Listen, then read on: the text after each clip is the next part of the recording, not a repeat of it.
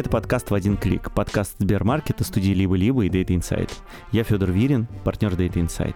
Я Яна Басанова, мне 26 лет, 8 из которых я занимаюсь e-commerce и диджитал. А сейчас у меня свои проекты в электронной коммерции. Например, недавно мы зашли на Wildberries. И это подкаст о том, как люди продают вещи. И не вещи в, в интернете. интернете. А, Яна, у нас сегодня супер интересная история. Мы записываем подкастера внутри подкаста. Мы сегодня пишем ведущего подкаста «Запуск завтра» Самат Галимова. «Запуск завтра» — это подкаст, с которого я начал готовиться к тому, чтобы писать в, в один, один клик. клик. Да. И это подкаст про новые технологии. Самат э, не только ведущий подкаста, он еще директор своей же компании. Компания называется Федия Самат. И занимаются разработками для интернет-магазинов. Ну, не только для интернет-магазинов. но да, Самат технический директор, вообще разработчик.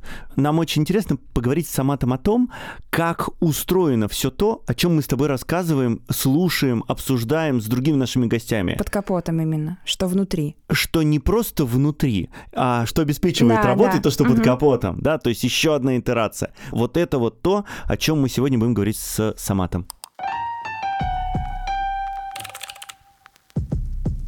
Меня зовут Самат Галимов, я веду подкаст «Запуск завтра», телеграм-канал «Запуск завтра». Еще я технический директор. Я партнер в компании Феди и Самат. Мы представляем услуги разработки, аудита разработки, запуска новых сервисов. Мы, короче, программисты такие. Я был техническим директором в разных компаниях. Наверное, самый известный, который вы слышали, это «Медуза». Я помогал ее запускать и был техническим директором первые три года. До этого я был техдиром в Букмейте, такой сервис чтения книг. Потом я поработал в Пьюре, это сервис знакомств. Потом мы делали стартап про видеоигры, делали типа кинопоиска для видеоигр. Потом я понял, что работать техдиром серийно мне немножко надоело, знаешь, как серийными ногами и захотелось что-то поменять, и в этот момент ко мне пришел бизнес-партнер Федя Борщев и сказал, давай типа вместе делать бизнес. И мы теперь как два технических директора помогаем разным компаниям там создавать новые продукты или менять разработку к лучшему, если уже есть разработка, она людей не устраивает. А у меня вот а, вопрос для тех, кто в танке. Я себя тоже к таким отношу. Что такое или кто такой технический директор и чем он отличается от серийного технического директора? Технический директор отвечает за разработку за то, чтобы технически все работало. В реальности есть очень разные техдиректора. Зависит очень сильно от личности, от компании, от стадии, в которой находится компания. То есть компания на 10 человек и на 100 человек, там нужны совсем разные скиллсеты, совсем разные компетенции. И совсем разные надо делать. А серийный техдир это? Обычно же работа как происходит? Ты приходишь первые полтора-два года, что-то настраиваешь, а дальше оно плюс-минус само едет. Ну, поддерживаешь, получается. Поддерживаешь. Ты становишься такой частью, операционной частью бизнеса. А мне вот интересно настраивать, а работать на операционной поддержке бизнеса. Я, наверное, пока не нашел тот бизнес, в который я влюбился настолько, чтобы быть просто его частью, которая его поддерживает. Сейчас мы заранее про это договариваемся. Мы говорим, мы к вам придем там, на 6 месяцев, мы к вам придем на 2 года. То есть мы сделаем самую сложную часть, а дальше наберем команду, и она будет уже вам это развивать. Давай поговорим про разработку в Якоме. Вот разработка интернет-магазина, условно, или маркетплейса, торговой площадки, всего чего угодно, чем она отличается от разработки, например, медиа? Вообще, конечно, есть общее, потому что в любом случае тебе нужен сайт, тебе нужно мобильное приложение, тебе нужен какой-то бэкэнд, то есть под капотом есть какие-то общие части. Но есть вещи, которые сильно отличаются. Так называемая доменная экспертиза. Например, на всех сайтах важно, чтобы они быстро загружались. Если у тебя сайт медленно грузится, то, скорее всего, люди станут меньше переходить на статьи и меньше их читать. Это напрямую влияет на твою выручку. То же самое с интернет-магазинами. Amazon делал недавно исследование. Каждые 50 миллисекунд скорости загрузки страницы теряют им количество продажи на сколько-то сотен миллионов долларов. Это схожие вещи. Отлично, наверное, то, что в Якоме тебе часто нужно иметь дело с живыми деньгами, и цена ошибки у тебя в среднем, наверное, выше, чем в медиа в том же самом. Ну, медиа-сайт типа лежал полтора часа. Можешь сказать, у нас была хакерская атака и еще словишь хайпа. А когда у тебя форма оплаты лежит полтора часа, то ты вот как бы реально, сколько у тебя был, должен был быть покупок, столько ты и потерял. Еще и все написали об этом, мне кажется, и потом такой репутационный риск. Конечно, гораздо больше, чем в медиа. Еще, опять же, в Якоме ближе связь с реальностью. Есть, например, ребята, которые доставляют товары из обычных магазинов, там, крупных супермаркетов э, домой. В общем, там есть люди-пикеры. Это люди, которые собирают заказы. И там есть курьеры, которые развозят эти заказы. И твой код программы, которую ты написал, он напрямую влияет на то, что эти люди будут делать. Если ты допустил ошибку, может такое случиться, что там все курьеры съедутся в одну точку, например. Ну, то есть, вроде бы ошибка такая маленькая в коде, там строчку неправильно написал, а последствия, они в реальной жизни сразу же. Ты их можешь как бы увидеть, пощупать, и это, ну, жизни людей. Плюс ты можешь не смочь выплатить зарплату, например. Вполне реальный кейс ну, есть системы выплат э, контрагентам, и они часто автоматизированы, ну, что, потому что если у тебя там тысяча сотрудников там линейных, то тебе нужно им как-то выплачивать каждый месяц или там каждый день даже зарплату. И вот представь, человек как бы привык к тому, что он каждый день получает там небольшую свою зарплату, и тут что-то сглючило, и ты не можешь ему выплатить. И ты даже физически не можешь взять бухгалтеров обычных и сказать им, а выплати сегодня руками, потому что сотрудников столько, что ты просто физически не можешь бухгалтерам это выплатить. То есть либо ты чинишь, либо люди остаются без денег. Вот тут как бы цена ошибки гораздо выше. И чинишь ты сегодня. И чинишь ты сейчас. Прямо сейчас, да. Прямо вчера ты это чинишь. Но зато есть плюсы. В Якоме больше денег, гораздо проще сказать. Смотрите, ребята, мы, конечно, можем сделать эту штуку э, плохо, мы можем не инвестировать в технологии, сделаем тяп-ляп, оно запустится, но есть вероятность 30%, что мы в течение ближайших двух месяцев упадем на полтора часа. И бизнес такой сразу в голове калькулирует, сколько им будет полтора часа стоить. Типа запуститься через неделю нормально или стрёмно прямо сейчас. Можно немножко подождать. И все как бы. И у опытного технизира появляется такой очень сильный рычаг. Ты можешь все переводить в деньги, и эти расчеты в Якоме гораздо проще делаются. А вот если мы говорим про большой Яком, давай поговорим про Amazon. Вот Amazon сейчас свои деньги, свою прибыль в основном зарабатывает не на продажах товаров, а на ВС, на Amazon Web Services. Это сервисы и для интернет-магазинов, и для не интернет-магазинов, но главное, что это IT-сервисы, которые предоставляет компания. Mm-hmm. То есть на самом деле Amazon это не торговая компания, а это, вообще говоря, IT-компания. Вот как это произошло? По-моему, на самом деле сейчас уже половина прибыли Амазона — это Amazon Web Services, то есть они хостер, по сути. Там есть знаменитое письмо, которое там технический директор в то время отправил э, всем сотрудникам про то, что типа с сегодняшнего дня все сервисы, которыми вы пользуетесь внутри компании, ну то есть, например, ты делаешь сайт, любому сайту нужно иметь базу данных, то есть место, где ты хранишь информацию о заказах, о клиентах и все вот это.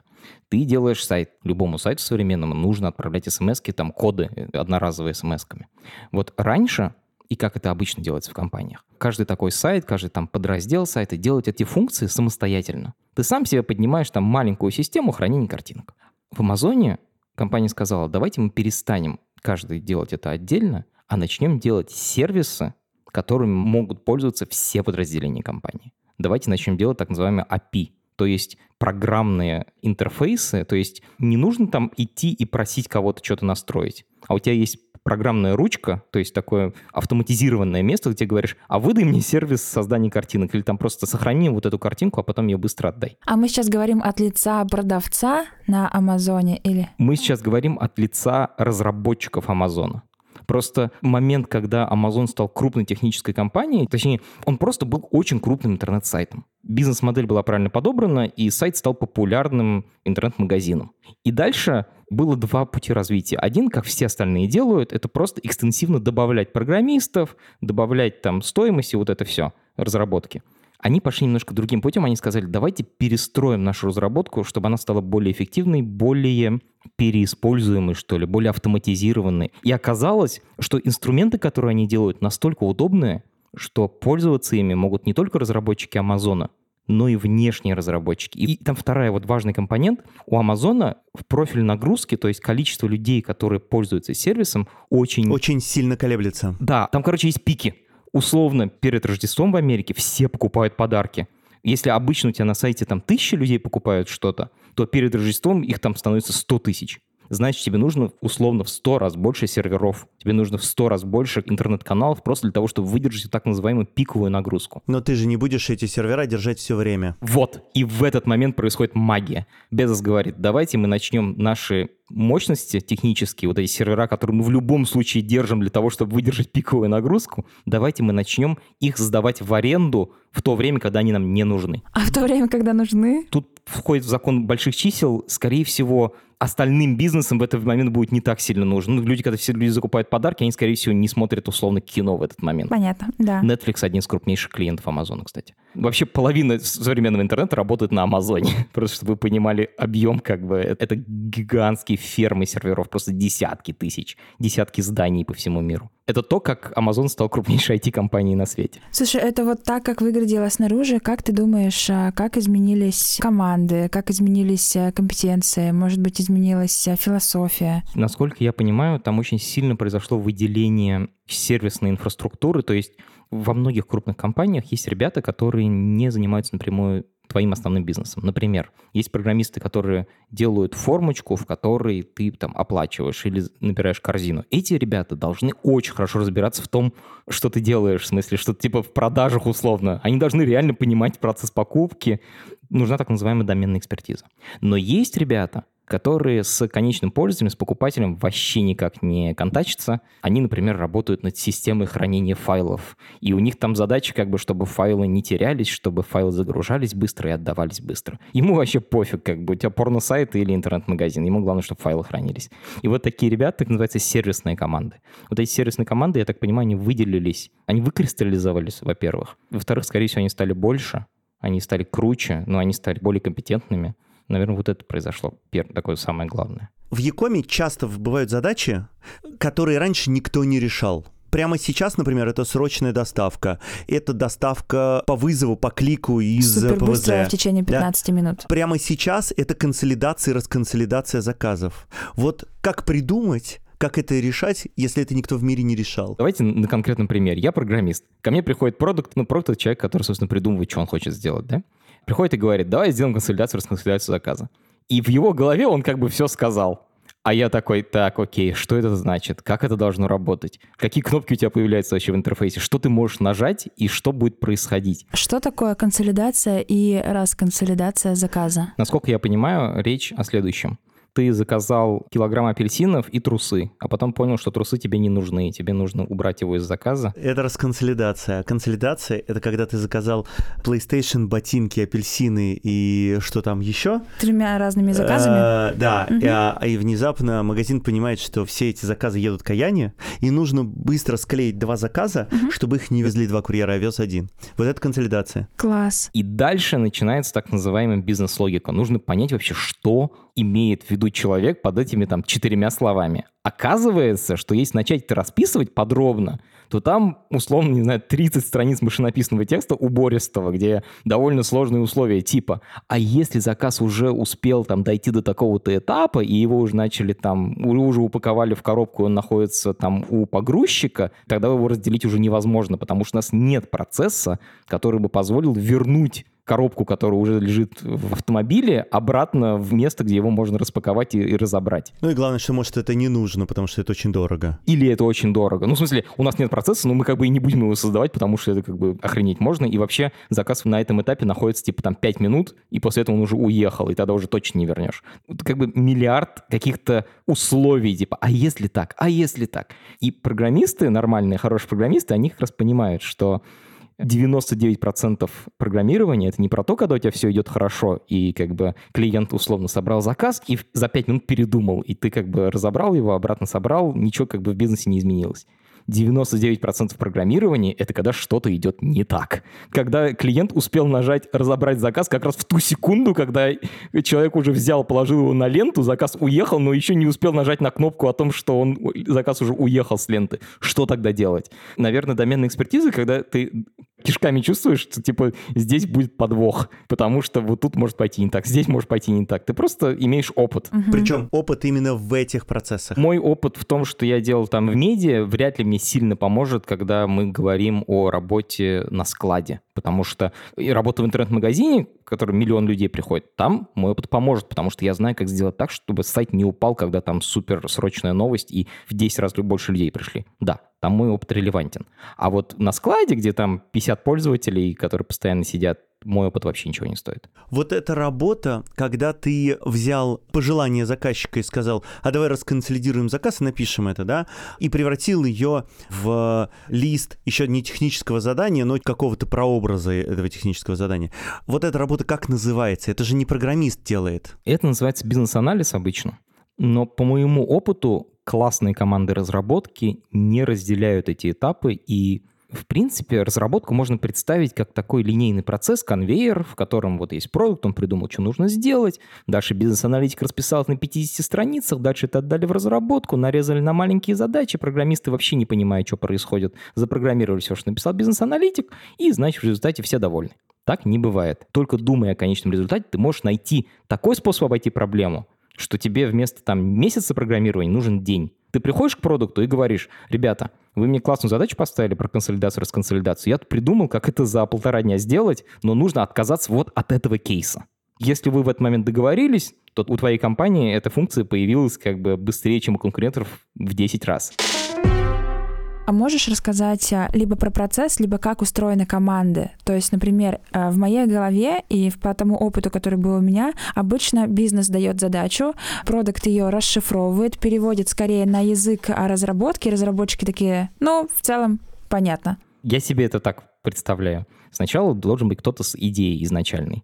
Я обычно говорю, что это продукт, но на самом деле иногда бывает так, что это кто-то из бизнеса принес идею, а продукт уже дальше типа ее додумывает, докручивает. Продукт — это человек, который очень много думает о пользователях, который разговаривает с пользователем, который следит за пользователем, наблюдает с помощью системы аналитики, а иногда даже бывают такие специальные комнаты, в которых одностороннее зеркало, приводит пользователей, сажает их за монитор, за экран, и там, там система слежения за зрачками. Ты можешь реально отслеживать, на какую часть экрана смотрит пользователь. Дальше есть дизайнер. Это человек, который помогает продукту визуализировать и тут очень важно, что есть продукты UI и UX. Типа UI — это больше про то, какого цвета кнопочки, какой они формы. Сейчас меня, наверное, забьют камнями. Но, в общем, это дизайнер вот в обычном понимании, типа условно художник. А есть дизайнеры, которые больше про логику.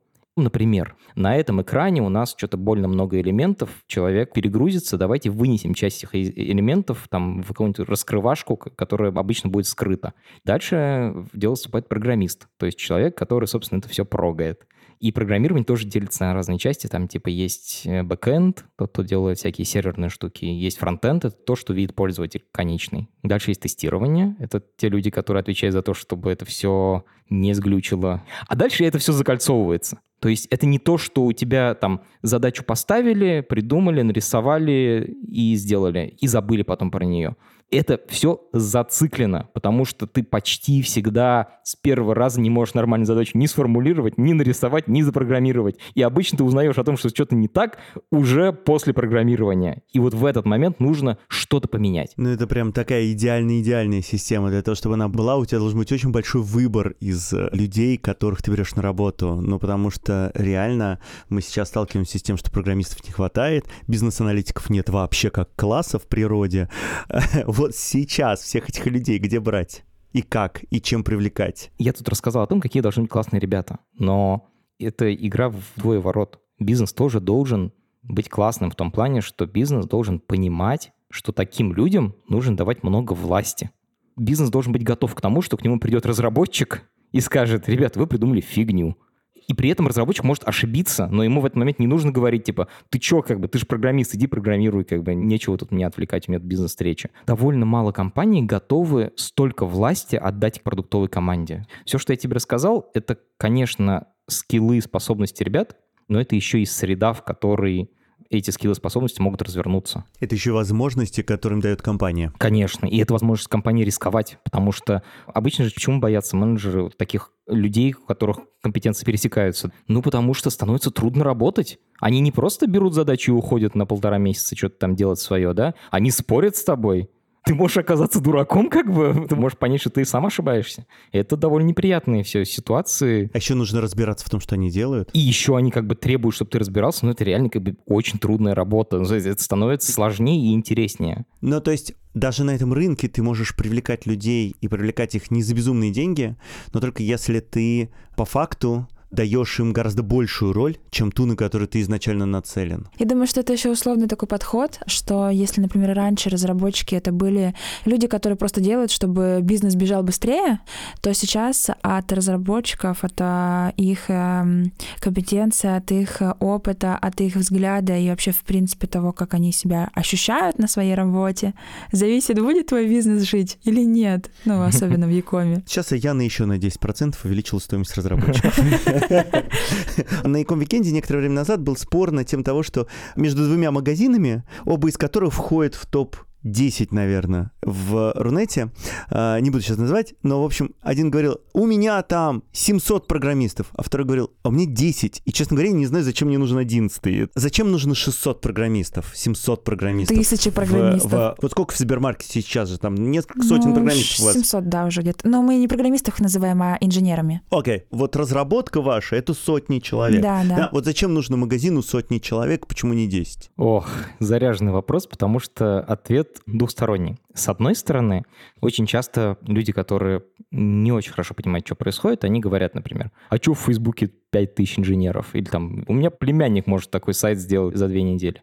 В принципе, племянник, наверное, может сделать что-то, что похоже на Facebook. Типа сверстать главную страницу Фейсбука, да, на самом деле. Типа две недели сел, сделал. Но надо понимать, что у Фейсбука под капотом дохерища сервисов, которые до русского рынка вообще не доходят. Например, в Фейсбуке можно в мессенджере, тоже, кстати, продукт Фейсбука, можно отправлять деньги друг другу напрямую, прямо внутри приложения в Фейсбуке есть маркетплейс, в котором можно покупать вещи прямо внутри Фейсбука. И внутри Инстаграма. У него есть, например, штука для рекламщиков. Рекламная админка Фейсбука — это, наверное, один из сложнейших сервисов, который я вообще в жизни видел. Ну, то есть там столько этих рычажков. Ты видишь очень маленькую часть того, что делает крупный интернет-сервис. Я также уверен, что Сбермаркет, наверное, это не просто доставка продуктов. Там, скорее всего, есть еще куча разных сервисов. Например, я по Айгуцу могу сказать, есть приложение, в котором сидят курьеры или какой-то интерфейс, в котором сидят курьеры. Это, по сути, отдельное приложение для курьеров. И в нем, скорее всего, тоже не одна функция, не один экран, а десяток.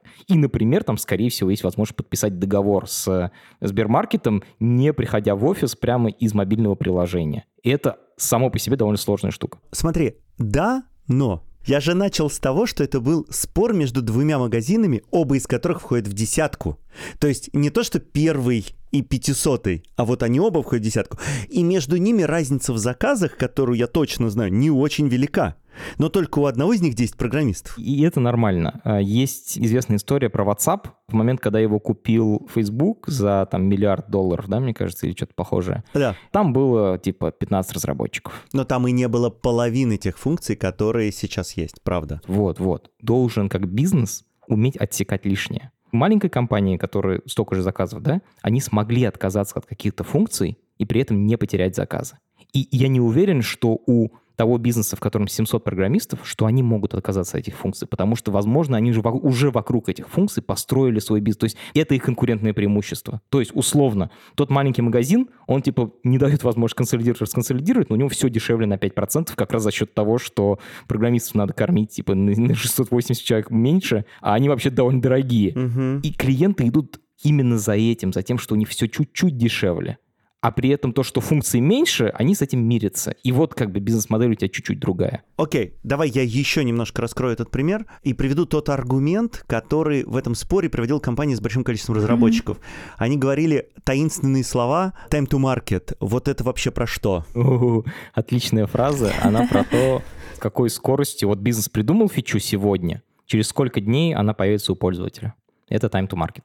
И на самом деле уверен, что у компании, у которой больше разработчиков, time to market будет меньше. Значит, итого, лучше, чтобы у нас было 10 программистов, они были хорошо синхронизированы, сидели в одной комнате, значит, а, и работали в одной команде, и тогда это дает нам более устойчивую систему. Да, у нее не будет какого-то количества функционала, э, возможно, существенного, но он не будет супер важный для развития продаж. Признаюсь, я просто боюсь корпораций, э, я боюсь строить системы, в которых 400 программистов, я как бы примерно понимаю, как это делать, но я не хочу этого делать. Мне просто, наверное, по темпераменту это не очень близко.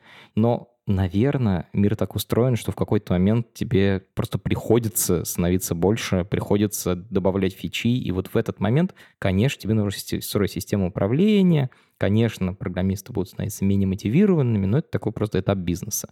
Мы с Федей, наверное, вот в моем бизнесе пытаемся запускать маленькие команды с супер мотивированными программистами. Маленькие — это сколько человек? 10-15 размер команды, при котором э, индивидуальный вклад каждого программиста еще имеет гораздо большее значение, чем корпоративная структура управления и вот это все. Мы говорили о доменной экспертизе, еще чем-то, еще чем-то, но, наверное, самое важное, что есть в программисте, это интерес Если программисту интересно то, что он делает, не только технически, типа я написал суперкрутую программу, а интересно, что есть пользователь, и я ему помог. Есть бизнес, и я увеличил прибыль на 10% благодаря своему программированию.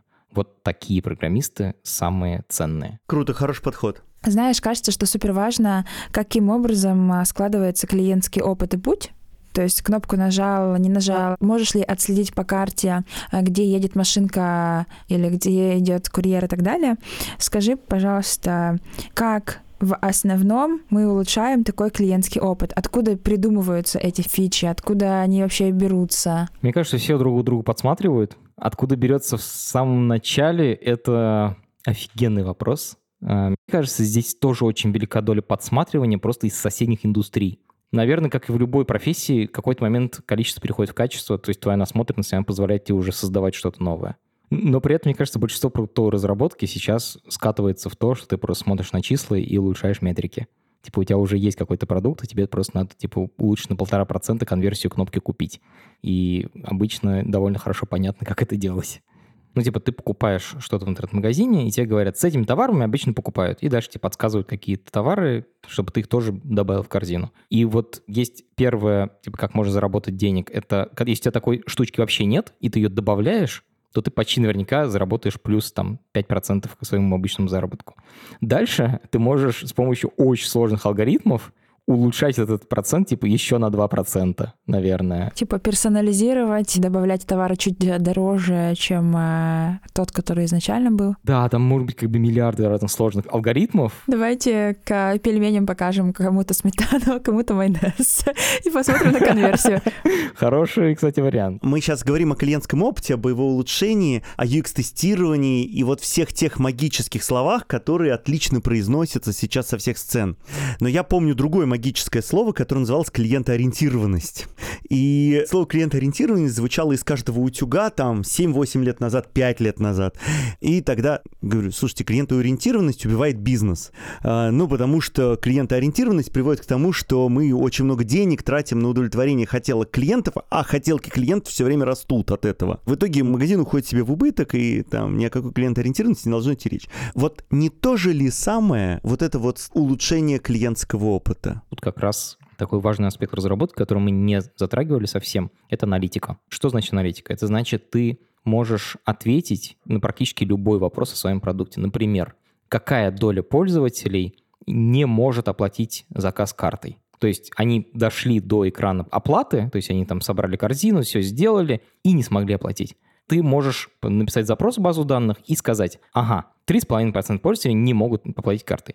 Дальше ты разбираешься, почему они не смогли, какая у них была проблема. И дальше выясняется, что у 10% э, номер карты был введен неправильно. У 10% они не смогли ввести код подтверждения, который прислали смс-кой. Какого-то процент пользователей денег не было на счету. Мы как раз обсуждали за 700 программистов. Скорее всего, примерно 200 из них заняты инфраструктурой для аналитики, то есть поддержкой того, чтобы, во-первых, навесить все эти события, так называемые, то есть трекать, сохранять эту информацию. Дальше есть ребята, которые который занимается инфраструктурой, это как бы гигантский объем данных генерируется. Как говорят Big Data, это как раз и есть та самая Big Data, которая, ну, большие данные, когда ты начинаешь отслеживать, скажем, микродвижение пользователя в приложении, довольно быстро этих данных становится очень много, и тебе нужна отдельная инфраструктура, чтобы это все хранить, чтобы это все эффективно обрабатывать, чтобы быстро делать к ней запросы. В общем, это прямо отдельная совершенно история, которая есть у крупных бизнесов. Существует очень много новых всяких штук, которые сильно меняют клиентский опыт. Мы долго говорили про беспилотники, которые будут прилетать и приносить пиццу, а на самом деле на Белой площади в Москве Яндекс запустил автоматические развозчики Ровера. этой пиццы. Ровер. Которые... Роверы называются? Да, я не знал, да. как они называются. Вот таких вот примеров наверняка на рынке вагон. И наверняка ты с ними сталкиваешься. Вот с чем самым интересным ты сейчас сталкиваешься? На что можно делать ставку? В новостях как бы проскакивает про магазин без продавцов. Это такая очевидная штука. Ну, когда ты приходишь, и все автоматизировано, вообще нет продавцов в магазине. Я не знаю, сколько это оптимизирует, мне кажется, просто хайп. Вчера была в кинотеатре в Каро, Обычно там всегда стояли продавцы за стойками, и ты приходишь, берешь там попкорн, не знаю, мармеладки, чипсы, сосиски, что-нибудь еще, и идешь к продавцу. И там вообще не было ни одного человека вообще. Там все было с кассами автоматическими, а, все газировки, мармеладки, ты там толкаешь а, робот или нажимаешь кнопочки, у тебя все вываливается в стаканчики, и я такая, ого. Класс.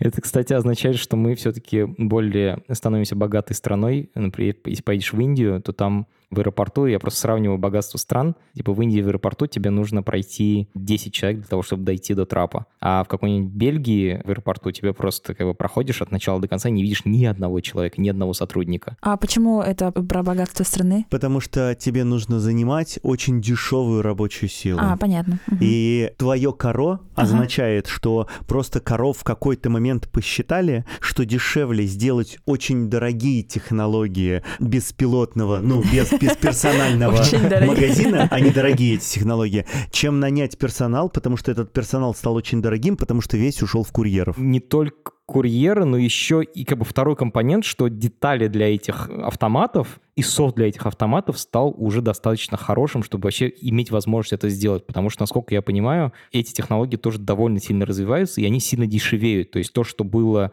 state of art, в смысле высокое искусство робототехники, через пять лет становится в Китае просто таким ширпотребом, который можно заказать, и оно тебе приедет прямо завтра. Мы все время говорим новый клиентский опыт, про новые технологии, да, а вот продукт — это уже какая-то готовая штука, но, может быть, есть способы, методики подумать о том, вообще в какую сторону думать, да, какие новые ниши, может быть, найти для разработки для улучшения клиентского опыта, для новых технологий, вот для этого всего. Одна штука, которая меня очень занимает, это то, что страна большая, а распределительных центров мало. Это сейчас такая фраза, я сейчас объясню, о чем идет речь. Например, если ты живешь в Твери, то у тебя прям под боком есть огромные склады всех крупнейших продавцов. Потому что Тверь находится примерно на равном расстоянии между Москвой и Санкт-Петербургом, поэтому все крупнейшие интернет-магазины везут именно из Твери. И поэтому, если ты в Твери живешь, то у тебя любая доставка происходит примерно мгновенно. Там какой-нибудь супер редкий синтезатор, там динамики, что-нибудь такое хочешь купить, заказал сегодня, вечером тебе уже привезли. Потому что распределительный центр огромный находится рядом. И я вот знаю, что Amazon довольно много в этом плане делает, в смысле он строит эти распределительные центры по всей Америке, ну, типа, он тем самым получает возможность доставлять с той скоростью, с которой не, ну, это раньше физически было невозможно, потому что тебе надо было везти издалека, даже если на самолете везешь, все равно это занимает время. И вот, наверное, в России что-то такое когда-нибудь появится. Я общался с чуваком, который делает торговые центры и вот система доставки. И он говорил, вот в Екатеринбурге надо быстро построить как бы такой распределительный центр, и все будет классно, потому что у Озона и кру- крупных игроков такого еще нет. Это не то, что супер инновация, но при этом это изменение с того, что раньше тебе заказ ехал три дня, в то, что он приезжает прямо сегодня. В завершение каждого разговора у Аяны есть несколько вопросов, которые она задает как блиц. Это не значит, что на них надо коротко отвечать. Я смотрел Дудя, да. Вот так и рождаются инновации. Но- Подсмотришь у кого-нибудь и украдешь. Но у Дудя, знаете ли, он э, просит говорить, э, отвечать коротко, а мы не просим. Ты можешь рассказать историю, если тебе захочется. Первый вопрос. Ну, тут вот это как бы наша традиция и ритуал, твоя суперсила. Я, я как бы я не умею один делать вещи, но при этом мне нравится общаться с людьми, договариваться с людьми, объяснять что-то сложное. Наверное, суперсила — это объяснять. Рассказывать истории, объяснять какие-то сложные вещи простым языком. Ты человек человеческий. Какие самые необычные задачи тебе приходилось решать? С точки зрения фичей, реализации? Я должен признаться, что большинство интересных штук придумывали как бы мои инженеры, а я просто хватался за них мертвой хваткой, и дальше мы это реализовывали. Сейчас будет несколько примеров из «Медузы», потому что я их часто приводил, и они простые очень. Когда ты делаешь популярный сайт, тебе нужно платить за трафик, то есть за информацию, которую ты в нем через него отдаешь. И, например, в том же самом Амазоне трафик стоит дико дорого. Я помню, я сидел, считал, и там получается десятки тысяч долларов в месяц. Просто за то, чтобы пользователи могли скачать картинки. Наш инженер Дима Захаров придумал, что можно арендовать дешевые сервера в определенном хостере во Франции, и что это будет стоить 300 долларов в месяц. То есть вместо 30 тысяч долларов, там, 20 тысяч долларов платили 300 долларов в месяц за всю «Медузу» довольно много времени. Вот они до сих пор так живут, и я это использую в каждом проекте, ну, где есть большая нагрузка, мы используем такую штуку. Это, знаешь, такой пример, когда просто люди сели, подумали, они стали просто платить. Идти делать то, что говорят. Да. Э, Что нас ждет э, в будущем? Как ты думаешь, ритейл совсем за айтишница? Думаю, что да, все будет цифровое, но при этом я надеюсь, что останутся вот маленькие магазинчики у дома. Я в Риге живу, у меня на углу дома есть э, маленькая лавочка, в которой там мама с сыном продают всякие фрукты, овощи свежие. И мне это дико нравится. И я бы за это, наверное, платил больше денег, чем за доставку, потому что, ну, это просто клево. То есть мне просто хочется, чтобы такое было рядом, это какую-то жизнь создает. Человечный подход? Да, ну просто в городе становится приятнее жить. То, что все будет цифровое, я уверен. А вот получится ли сохранить при этом какую-то жизнь в городе, вот очень хотелось бы. Твое самое любимое приложение магазина или сервиса с точки зрения набора фичей? Сложный вопрос, потому что я живу в Риге, и когда я приезжаю в Москву, я, конечно, офигеваю от того, какой у вас там вообще... Вообще яком как бы, чтобы ты понимала. Заказ чего-нибудь в интернет-магазине в Риге классический. На сайте написано, что эта вещь есть в наличии, или написано, что доставка через две недели. Звонить в магазин как бы довольно бессмысленно, иногда можно, но проще написать им e-mail, они тебе на e-mail ответят, что типа там Как будто мы в 20 веке. вещь как бы будет через, там, чуть- через три недельки привезем. Ну, поэтому, понимаешь, мои ожидания довольно низкие. При этом ну, я, например, пользуюсь Волтом. Это такая доставка еды. Нормальное приложение, как бы я доволен. Прикол в том, что я в Москве пытался несколько раз заказать э, Яндекс Еду. И, то есть лавку я пытался заказать. И думал, вау, класс, я приехал, сейчас помидорчиков наверну как бы вечером э, с маслом и вот это все. И он такой, произошла ошибка, попробуйте позже. Видимо, я попал в 0,01%, у которого что-то глючит. И это было дико обидно. Самат, спасибо тебе большое, что поделился штуками, которые не видно снаружи. Спрятаны они все внутри. Спасибо большое, что позвали. Очень интересно.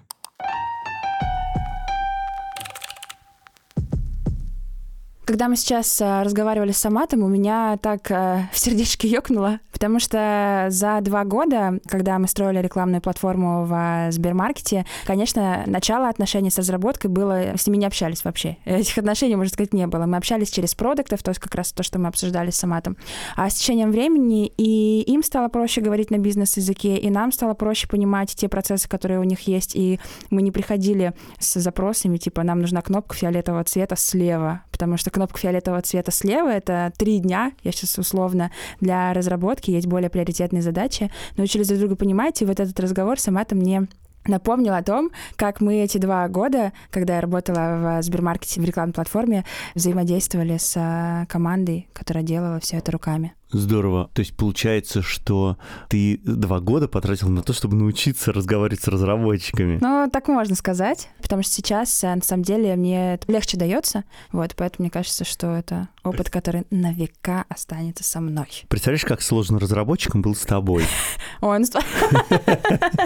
Сейчас как-то неудобно стало. Ну, то есть, ты понимаешь, да? Они потратили два года на то, чтобы ты научилась с ними работать по-человечески. Ну, и надо отдать должное, что разработка сейчас стала на бизнесовом языке говорить, то есть они начали понимать, какие есть приоритеты, они хотят видеть а, свои результаты, например, финансовые в количестве, в рублях, в покупателях, поэтому это такая а, дорога с обеих сторон. Ну, вот это то, что мне больше всего понравилось в разговоре с Саматом, потому Мгм. что я слушаю человека, который разговаривает со мной не как разработчик, не, Мгм. как, не как даже технический директор, а который разговаривает со мной на уровне бизнеса. И Мгм. это очень интересно. Я понимаю слова, когда они говорят на тригонометрическом языке, но интереснее говорить на уровне бизнеса, потому что ты решаешь бизнес-задачи. И компания, с которой мы сегодня разговаривали, она в первую очередь решает не технические задачи, а бизнес-задачи. Да. И вот это супер интересно. Это подкаст Сбермаркета, студии «Либо-либо» и Data Insight. Над этим подкастом работали Редактор Лиза Каменская. продюсер Юлия Яковлева, Звукорежиссер Нина Мамотина. джингл нам написала Кира Вайнштейн. А обложку создала студия Non-Objective Works.